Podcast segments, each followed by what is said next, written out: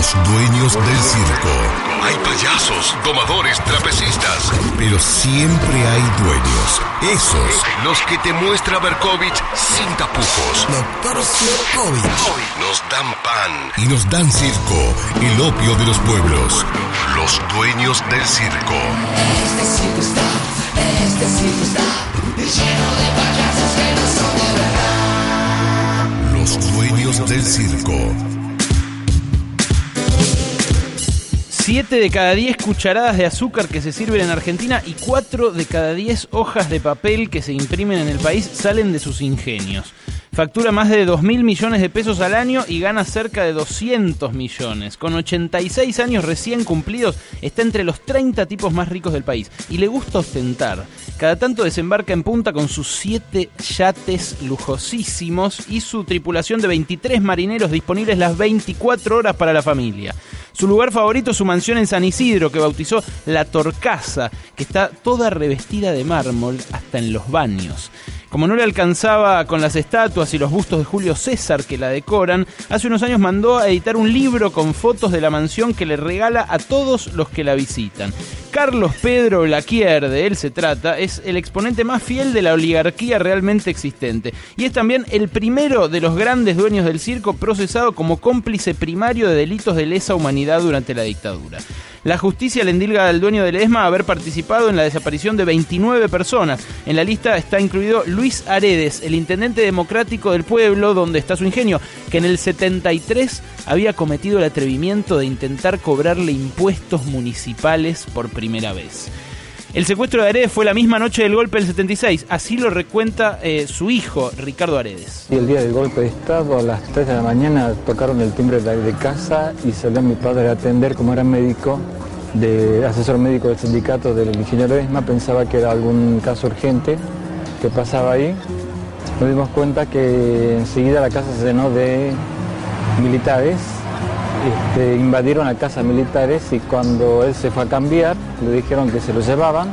Cuando fuimos a ver cómo salía él, este, vimos este, que era introducido en una camioneta de la empresa Ledesma manejado por un empleado de la misma y a su vez este, lleno de soldados, soldados de- de- del ejército y de la gendarmería que está dentro del pueblo Ledesma, de- a, a metros de las instalaciones de ingenios. ¿no? Sí, escuchaste bien, al tipo lo chuparon en una camioneta del ingenio, lo tuvieron casi un año y lo soltaron, pero al poco tiempo lo volvieron a secuestrar y no apareció más.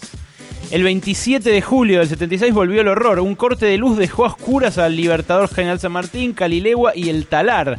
Solo se veían las luces de las camionetas del Ledesma que apoyaban a los camiones del represor Domingo Bussi.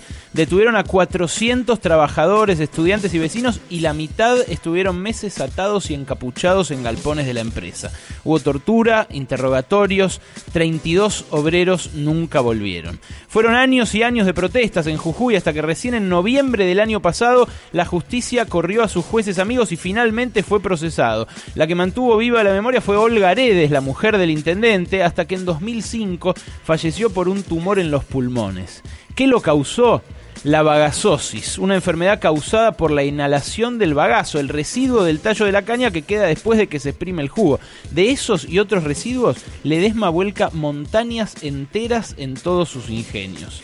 El ingenio Ledesma tiene 105 años, pero el ascenso de Blaquier empieza con otra dictadura, la anterior, la de Onganía. En 1967, cuando él recién se había casado con la heredera de Ledesma, Nelly Arrieta, el operativo Tucumán de Onganía cerró 13 ingenios, previa ocupación militar para supuestamente modernizar la industria azucarera. El operativo dejó en la calle a 17.000 zafreros y llevó a que 150.000 tucumanos abandonaran la provincia en busca de trabajo. Vivían 750.000 en ese momento. El único ingenio que quedó en pie fue la Merced, el de Ledesma, que justo, justo, justito había sido declarado de interés nacional.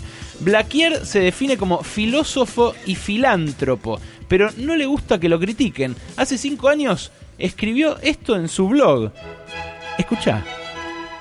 Leyendo lo que dicen en internet, comprendo que la gente de extrema izquierda diga cosas muy malas de mí porque ellos, como personas fracasadas en la vida privada, despotrican contra los que tienen éxito. Se consideran arbitrariamente postergados por una sociedad injusta porque no pueden reconocer que son unos inservibles.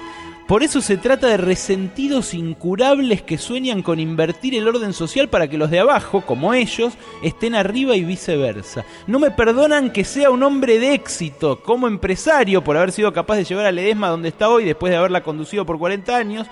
Ellos, que nunca han generado ni un puesto de trabajo decente, me dicen que soy un explotador que mata gente. Ellos que se juntan con mujeres de su misma calaña, me dicen que soy un homosexual porque tengo una mujer de primera, cinco hijos universitarios y 16 nietos. Porque en mi barco y en los de mi familia tenemos personal masculino, como si nuestras mujeres aceptaran que tuviésemos unas jóvenes y lindas marineras. Porque confunden una embarcación decente con un burdel. Nada de lo que dicen estos zurdos me preocupa. Lo único que me empezaría a preocupar es si algún día dejaran de criticarme. Claro, ahora que está procesado y puede terminar su vida entre rejas, el patrón de estancia es bastante menos valiente. ¿eh? Oí lo que contestó cuando un grupo de periodistas lo abordó a la salida de un juzgado el año pasado. Blaquier se va a presentar a declarar. Se va a presentar a declarar. Permiso, por favor. Pero querido, si yo no soy la Kier, la Kier está acá atrás. No. Blaquier, yo no soy Blaquier, Blaquier está acá atrás. Eh, en 2010, un par de meses antes de la muerte de Néstor Kirchner, un grupo de vecinos del Libertador General San Martín ocupó 17 hectáreas de campos de Ledesma sin cultivar y sin usar. Pedían las tierras para hacer sus viviendas. Eran 17 manzanas de 160.000 que tiene el ingenio en su zona de influencia. Y no se las dieron. Eran 17 manzanas no se usaban y no se las dieron porque lo que estaba en juego era la sacrosanta propiedad privada. Lo que sí les dieron fue una zamarreada que dejó cuatro muertos, tres campesinos y un policía. Nadie del gobierno dijo nada y nadie recibió a la familia sin techo. Unos meses después les dieron las 17 manzanas. Hubo que poner placas con los nombres de los muertos en esa represión.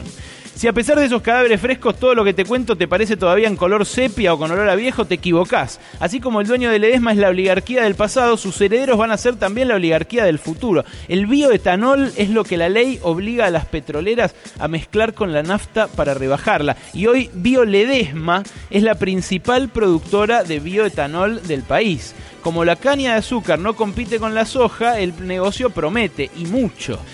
El principal impulso lo dio la ley que estableció el corte obligatorio de las naftas con un 5% de bioetanol. Corría 2006 y Federico Freddy Nicholson lo ponía en pocas palabras. Nuestro futuro empieza hoy y aquí, dijo en un acto oficial.